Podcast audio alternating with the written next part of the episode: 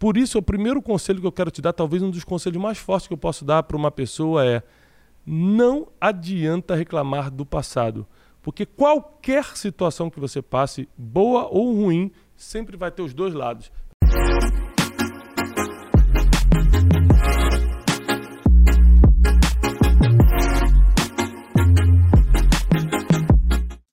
Bem-vindos a mais um Brunecast. Hoje eu estou sozinho porque hoje eu quero passar um pouquinho da minha história, da minha experiência e como se constrói, pelo menos baseado no que eu vivi, uma vida de equilíbrio em todas as áreas, uma vida de liberdade em todas as áreas. Realmente é uma conquista, é uma luta para que você conquiste isso, mas é possível. Para quem não sabe, eu nasci no dia 2 de fevereiro de 1981 na cidade de Corumbá, Mato Grosso do Sul, que meu pai, que é militar, estava servindo a Marinha em Ladário, que é a cidade ao lado, e, e ali eu nasci. Meus pais são cariocas, então eu nasci, fiquei, sei lá, quatro, cinco meses em Corumbá e já voltei para o Rio e fui criado no Rio de Janeiro a minha vida toda. Ali no Rio de Janeiro, no subúrbio, eu tive algumas experiências é, interessantes. Primeiro, é importante lembrar que meu pai, além de militar, assim como meu avô, que também era oficial militar, é, tanto meu pai quanto meu avô eram pastores por vocação. Então eles tinham uma profissão militar, né? Eles eram militares por profissão e pastores por vocação. Então eu tive uma criação assim é, rígida, no, tanto no sentido militar, que meu pai queria que eu e meus irmãos acordássemos cedo, lavássemos o quintal, cuidássemos é, é, de um monte de coisa antes da escola. Então, assim, antes da escola eu já estava cuidando de coisas de casa, por exemplo, isso desde jovenzinho. É, é, é, quando eu digo rígida, eu não falo duro, meu pai nunca foi duro no sentido é, de nos maltratar ou de não dar amor, nunca, nunca faltou com respeito. Eu digo rígido no sentido de disciplina, né? E sempre, ele sempre exigiu muita disciplina da gente. Então, a gente cresceu num ambiente, eu cresci com uma mente, é, por um lado, a disciplina militar e religiosa me deu um destino, por outro lado, limitou muito a minha forma de pensar. Por isso, o primeiro conselho que eu quero te dar, talvez um dos conselhos mais fortes que eu posso dar para uma pessoa é: não adianta reclamar do passado, porque qualquer situação que você passe, boa ou ruim, sempre vai ter os dois lados. Assim, como é que pode ter uma situação ruim em nascer no berço de ouro, em viajar de primeira classe e ter tudo que eu quero? Tem. Tem. Tem várias situações ruins nisso. Tem que você, a maioria das pessoas que são herdeiras, por exemplo, não tem força de vontade, não tem determinação para tocar o negócio. Por quê? Porque não passaram por dificuldade suficiente para saber para onde elas vão voltar se falharem. Então, todo, toda criação, eu sei que às vezes você teve uma criação difícil, às vezes você nem conviveu com teu pai, cada um tem uma situação, uma história triste ou boa para contar da infância, mas toda infância, toda história tem um lado bom e tem um lado ruim. Então eu posso ficar uma hora falando do lado bom da minha infância, posso ficar uma hora falando do lado ruim. Quer ver uma coisa que é boa e ruim ao mesmo tempo? Tem coisa que consegue ser boa e ruim ao mesmo tempo? O meu pai lutava muito para a gente estar tá inserido é, em círculos de pessoas onde a gente ia aprender coisas. Né? Então, por exemplo, ele fazia um esforço para botar a gente é, no clube naval. Né? Era, só ia assim os oficiais superiores da Marinha. Era uma coisa assim muito muito chique na época, né? Muito honrosa. E aí meu pai fazia todo o esforço para a gente ser parte do clube. O problema é que no clube ali é, você chegava, todo mundo chegava de, de carro importado, todo mundo ia para jogar tênis. A gente não tinha dinheiro nem para comprar chuteira para jogar futebol, quanto mais raquete de tênis. Então começou um grau comparativo muito ruim nas minhas emoções, nas emoções dos meus irmãos. Então pega isso aqui, ó. Não é bom seu pai fazer um esforço para te colocar num lugar super top, para você sempre desfrutar do melhor? É ótimo. Só que por outro lado tem um lado negativo, as comparações. Então eu não soube lidar com isso. Acabou que frequentar esses lugares, por um lado, me inspirou, porque eu sabia que tinha um lugar melhor do que o subúrbio do Rio de Janeiro, onde eu fui criado. Eu sabia que tinha um lugar onde as pessoas pensavam é, mais amplamente, sabe? Tinham visão de futuro, ao contrário é, dos meus amigos de bairro ali. Aliás, esses dias, eu, eu tô, como eu falei, eu tenho 39 anos, né? Então é, eu fiquei 30 e 34 anos mais ou menos nesse bairro. 34 anos da minha vida eu fiquei nesse bairro, 33 anos da minha vida eu fiquei nesse bairro. É, e eu voltei lá recentemente, porque eu fui fazer um evento no Rio, fui dormir na casa dos meus pais, encontrei pelo menos assim, dos meus 15 amigos de, de rua dessa época, encontrei pelo menos três no mesmo lugar de 30 e poucos anos atrás. Um parado no portão sem camisa, olhando para nada, o outro lavando o carro que ele fazia desde pequeno, ele sempre estava lavando o carro dele, que é o mesmo carro de 30 anos atrás. Acredite se quiser, as pessoas estavam no mesmo lugar.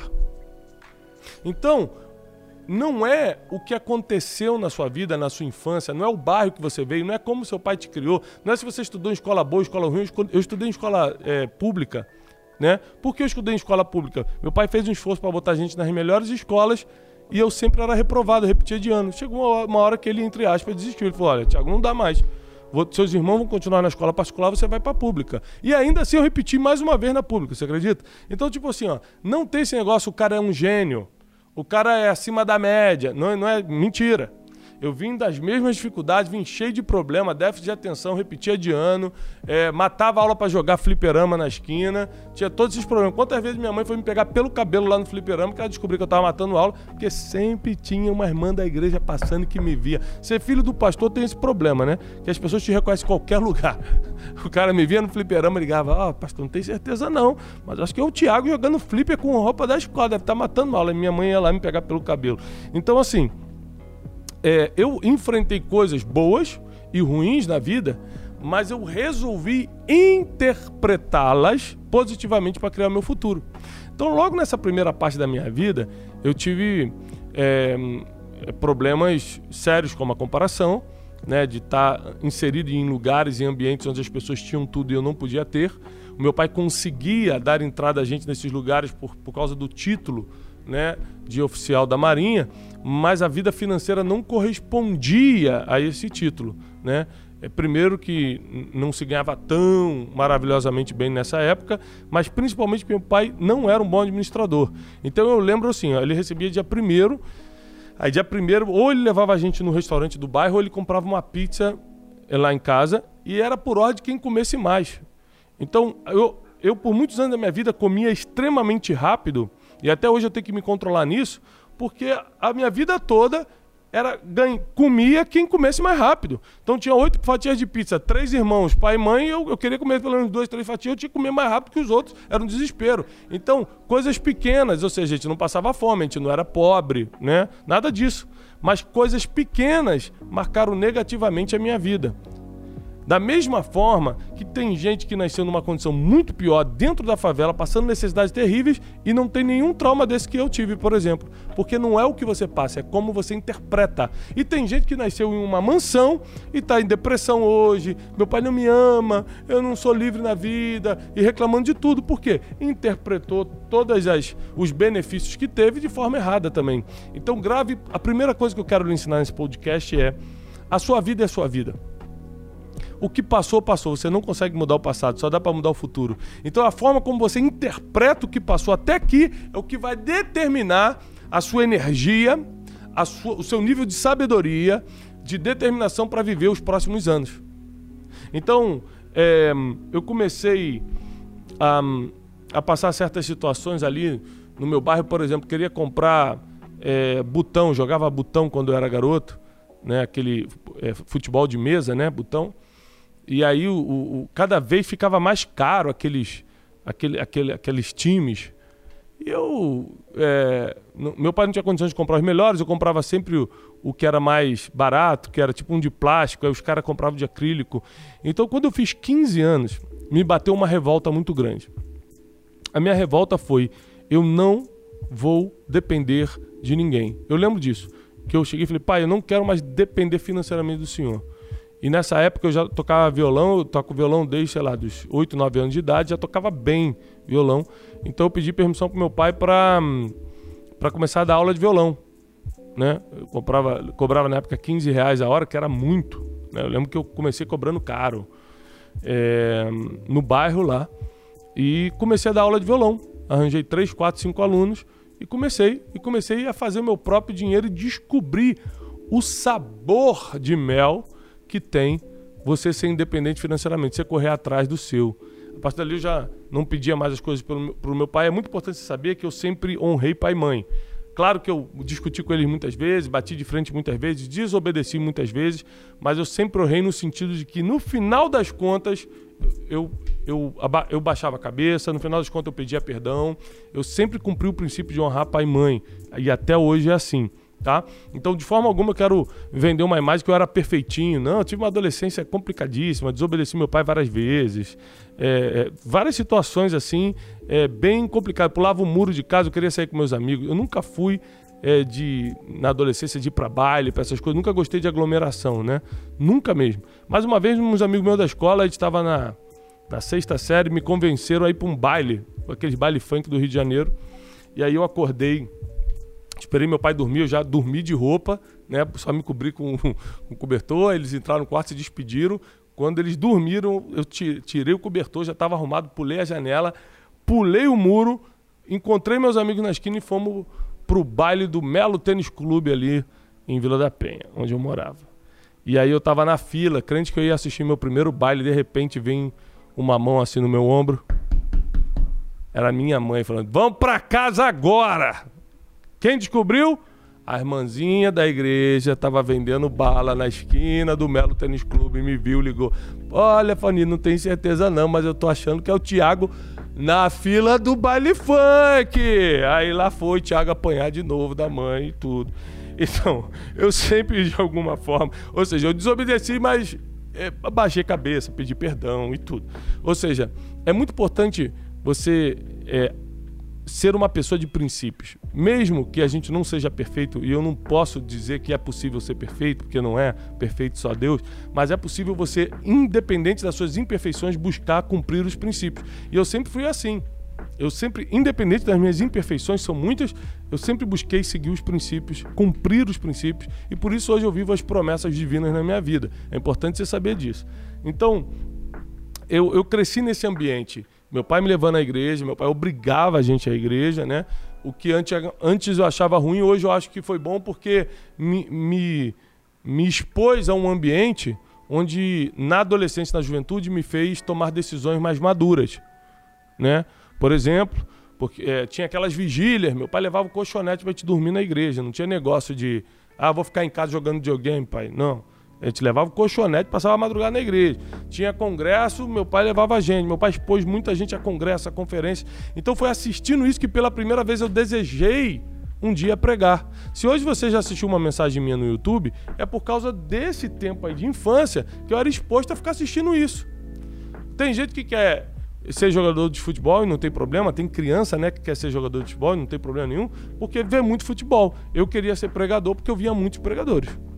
Então, essa, essa questão foi muito interessante, que ao mesmo tempo que eu posso olhar para o lado negativo, nossa, que radical esse pai, obrigava o pai, que fanático, obrigar, o pai obrigar o filho aí na, na, na igreja. Você pode olhar pelo lado negativo e pode olhar pelo lado positivo, como que bom, assim ele aprendeu é, princípios bíblicos e hoje está vivendo promessas. Então, assim, to, tudo que você viveu tem um lado positivo, tem um lado negativo, é por isso que não adianta reclamar até porque reclamar não muda nada. Eu nunca vi alguém reclamando mudar o passado ou mudar o que passou. Já era. Então o negócio é você interpretar isso da melhor forma possível, repito, para poder construir o seu futuro. Então, com 15 anos, eu decidi começar a dar aula de violão.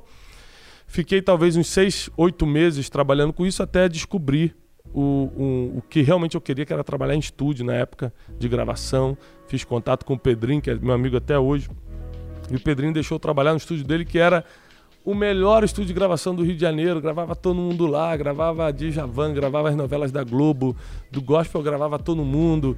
Então eu comecei como enrolador de cabo, ia lá para ser um tipo um hold que a gente chama, o cara que montava a bateria, que enrolava os cabos. Ficava ali até ir pegando a confiança, aprendendo e virei técnico de gravação. Depois comecei a aperfeiçoar a tocar teclado e tal. E aos 19 anos eu já estava produzindo CD, gravando é, é, fazendo dinheiro, produzindo, sendo técnico de gravação. E eu, eu descobri nessa fase a, a importância de você lutar pela sua independência financeira. E outra coisa que eu descobri também, esse estúdio ficava no, no melhor bairro do Rio de Janeiro, pelo menos assim, no mais emergente, né? A Barra da Tijuca. E então, esses quatro anos que eu trabalhei ali, quase cinco, eu fui exposto a muita coisa boa. Eu, pela primeira vez, comi em restaurantes bons porque era, era a realidade do bairro. Pela primeira vez eu podia, eu comia o chocolate mais caro, Sabe essas coisinhas? É, tem um livro chamado O Segredo da Mente Milionária que fala sobre isso, né? Que se você quiser ter mentalidade rica, você tem que ir a lugares onde eles frequentam para você entender isso. Eu li esse livro anos depois e me identifiquei porque lá na Barra da Tijuca, mesmo morando no subúrbio, eu pegava dois ônibus para ir, dois ônibus e uma Kombi. Né? Para quem não sabe, o Rio de Janeiro até hoje adota a Kombi como sistema de transporte. É bem engraçado isso. Mas tem até hoje. E Pegava dois ônibus e uma Kombi para chegar no estúdio, fazia todo esse esforço. Eu lembro que quando eu comecei a trabalhar lá com 15 anos, minha mãe olhou para mim e falou assim: Tiago, você pode até tentar, mas você, não vai aguentar, não. Porque você é muito mole, você não vai aguentar.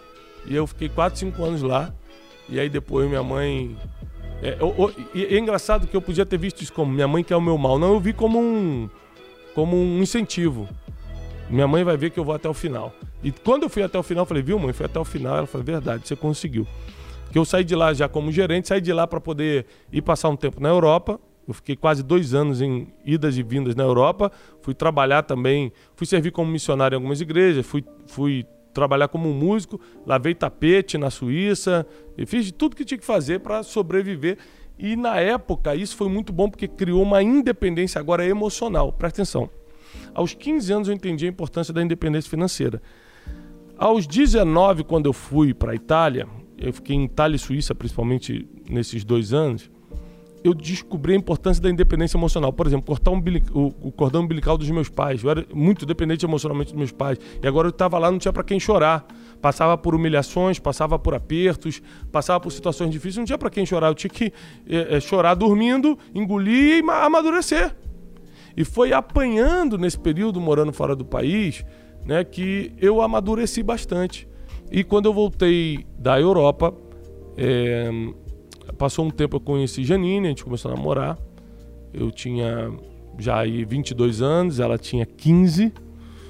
E a gente começou a namorar, nos conhecemos na igreja. E, e eu, eu voltei a trabalhar no estúdio. Quando a gente percebeu que queria casar, eu descobri que música não dava o dinheiro que eu queria na época para casar. Então eu comecei a trabalhar de vendedor autônomo. Foi outra grande virada na minha vida. Gente, tem viradas na sua vida que você não ganha dinheiro. Tem viradas na sua vida que parece que a fase é pior do que antes, mas quando você olha no final, você vê que aquilo foi uma virada. Por exemplo, eu ter largado a música para ser para começar a ser vendedor, eu comecei na rua para vender empréstimos, seguros, ficava no centro do Janeiro distribuindo panfleto. Eu achava isso uma vergonha, eu ficava assim, caramba, meu pai é oficial da Marinha, eu tenho que ficar passando por isso aqui e tal. Mas eu passei porque é, tem o seguinte, o orgulho, ele impede o pobre e o rico, tá? O, o, o cristão e o muçulmano. O, o orgulho é inimigo de todo mundo e impede qualquer um. Então, se você ficar orgulhoso por qualquer coisa, né? É, você às vezes pode perder uma grande oportunidade. E uma das grandes oportunidades que aconteceu na minha vida foi essa época de vendedor, porque eu aprendi que tinha poder na venda. Que a venda era muito poderosa para prosperar alguém. Então eu descobri que a venda era democrática. A venda qualquer um, sendo filho de qualquer um, tendo qualquer passado, é, tendo faculdade ou não tendo, sendo negro ou sendo branco, sendo cristão ou sendo ateu, qualquer um poderia vender e ganhar dinheiro. Então foi uma virada de mentalidade, porque no final da, da história, a, a minha vida foi baseada em, em, mudanças de mentalidade. Toda vez que virou uma chave na minha mente, toda vez que mudou minha mentalidade, mudou a minha história. Então, é, na minha infância eu percebi que eu não queria ser infância para adolescência, eu percebi que eu não queria ser uma pessoa dependente de alguém financeiramente. Aos 15 anos comecei a dar aula. Aí depois vi a oportunidade do estúdio, depois vi a oportunidade de morar na Europa. Ali entendi a importância da independência emocional, de você realmente amadurecer emocionalmente. É, eu tinha muitos problemas emocionais, continuei tendo, porque a minha libertação emocional mesmo acontece já aos 30 e poucos anos. Né? Eu já tinha é, sei lá, cinco anos, seis anos casado com a Janine, quando eu comecei a realmente ser liberto emocionalmente. Isso é outro podcast, é outro dia que eu conto essa história. Hoje eu quero contar com vocês até meu casamento só. Então, eu, eu comecei a namorar a Janine, voltei para o estúdio para trabalhar, para poder me fortalecer financeiramente, mas na verdade descobri que não dava. Fui para a rua virar vendedor ali nasceu uma esperança, porque eu descobri que a venda é democrática. E eu falei, cara, é isso que eu quero, eu quero ficar independente, quero trabalhar. É, é, paralelamente, paralelamente, eu sempre servi na igreja, né? Então, aos finais de semana eu estava lá no culto jovem, Ah, meu pai pedia para eu é, dar uma palavra no, no, culto jovem. Meu pai era o pastor da igreja, a igreja era muito pequenininha. Então, só para você entender é, da onde vem a minha origem, por exemplo, como pregador. Eu sempre fui exposto a isso. Meu pai sempre me incentivou a isso. Antes a gente era de uma igreja muito grande né, onde meu pai era pastor auxiliar, então ali a gente assistia grandes conferências, tinha contato com grandes nomes, e depois meu pai começou a própria igreja, é, pequenininha, e foi ali que eu comecei a atuar mais como músico e até como pregador, sim, só dentro da igreja. Então, é, paralelamente, eu estava ajudando na igreja, mas profissionalmente eu estava ali na rua vendendo, no centro do Rio de Janeiro. Aí eu conheci uma agência de turismo, foi aí eu descobri que era um bom vendedor de turismo, porque como eu tinha passado esse tempo na Europa, eu sabia apresentar o produto e eu comecei a vender bastante. Então ali eu cheguei em casa um dia, liguei para a Janine, na época não tinha celular, era só telefone normal. Liguei para ela e falei assim: "Janine, olha, acho que dá para a gente casar porque eu estou vendendo tanto e tal, lá, então vamos. Vamos casar". E aí a gente marcou a data do casamento. Dez dias antes, a empresa que me que deixava eu vender, me mandou embora com uma mão na frente e outra atrás. Eu casei desempregado, cheio de conta na Casa Bahia, cheio de problema para resolver. Mas casei, casei. Muita gente pergunta, Tiago, eu vou me organizar todo para casar. Eu falo, gente, isso é tão complicado porque é, quanto mais tempo passa, menos atrativo fica o casamento. Ou seja, você, ah, vou esperar terminar minha faculdade daqui a cinco anos, vou esperar minha independência financeira daqui a dez anos. Chega uma hora que você fala assim, cara, eu tô me virando, vou ou, ou você perde é, é, a vontade de casar, ou aquela pessoa que seria a pessoa certa na sua vida já vai embora porque não aguenta esperar. Né? Então eu aconselho, por ter passado pela experiência e ter sido positivo, casa cedo. A gente construiu tudo junto. Né? A, gente a gente fez faculdade depois de casar, a gente. Tudo foi junto. A gente ficou quatro anos sem ter filhos, primeiros quatro anos, depois a gente teve a Júlia e começou. Né? A ONG que a gente tem hoje são quatro filhos por enquanto. Então, é, a, a minha vida foi pautada em comparações, em, em coisas positivas e negativas, é, em problemas emocionais e financeiros seríssimos, e por isso hoje eu falo sobre isso, e é sobre isso que vocês se conectam comigo, porque é onde eu venci, é onde está minha autoridade. Você só tem autoridade naquilo que venceu. E não. Se você pegar a matéria de alguém, o que você leu num livro e passar, você só está passando informação. A autoridade você passa quando vence aquilo, quando passa e vence por aquilo. Então, eu quero te incentivar nesse primeiro episódio da história da minha vida. Eu quero te incentivar a, a interpretar. Primeiro, interprete corretamente tanto as coisas positivas quanto as negativas da sua história. Segundo, dê o seu grito de independência na área financeira e emocional. Enquanto você estiver dependendo de alguém, é, é, financeiramente, emocionalmente, eu garanto que você vai estar tá vivendo uma prisão, você vai estar tá se sentindo um escravo, e isso é terrível para as emoções e terrível também para a sua vida financeira. E terceiro, mesmo que você seja um grande empreendedor, nunca se desconecte dos princípios. O que me manteve, gente, eu cometi muitos erros, eu passei por situações muito difíceis na vida, mas o que me manteve de pé, porque vence quem fica de pé, né? O que manteve de pé foi eu ter sido fiel aos princípios que eu aprendi lá na minha infância, os princípios bíblicos, a esse tempo que meu pai me, expôs a palavra. Não tenha dúvida que se você tomar a decisão de se expor mais à palavra de Deus do que a qualquer outro conteúdo, você fica de pé sempre. Então, esse é o nosso podcast de hoje. Espero que tenha te ajudado. Convido todo mundo para assistir esses episódios, porque eu decidi aqui, eu e você, abrir meu coração de tudo que eu já passei na vida até hoje, até os 40 anos, para poder é, edificar você e te dar um pouco mais de conhecimento. Até o próximo episódio.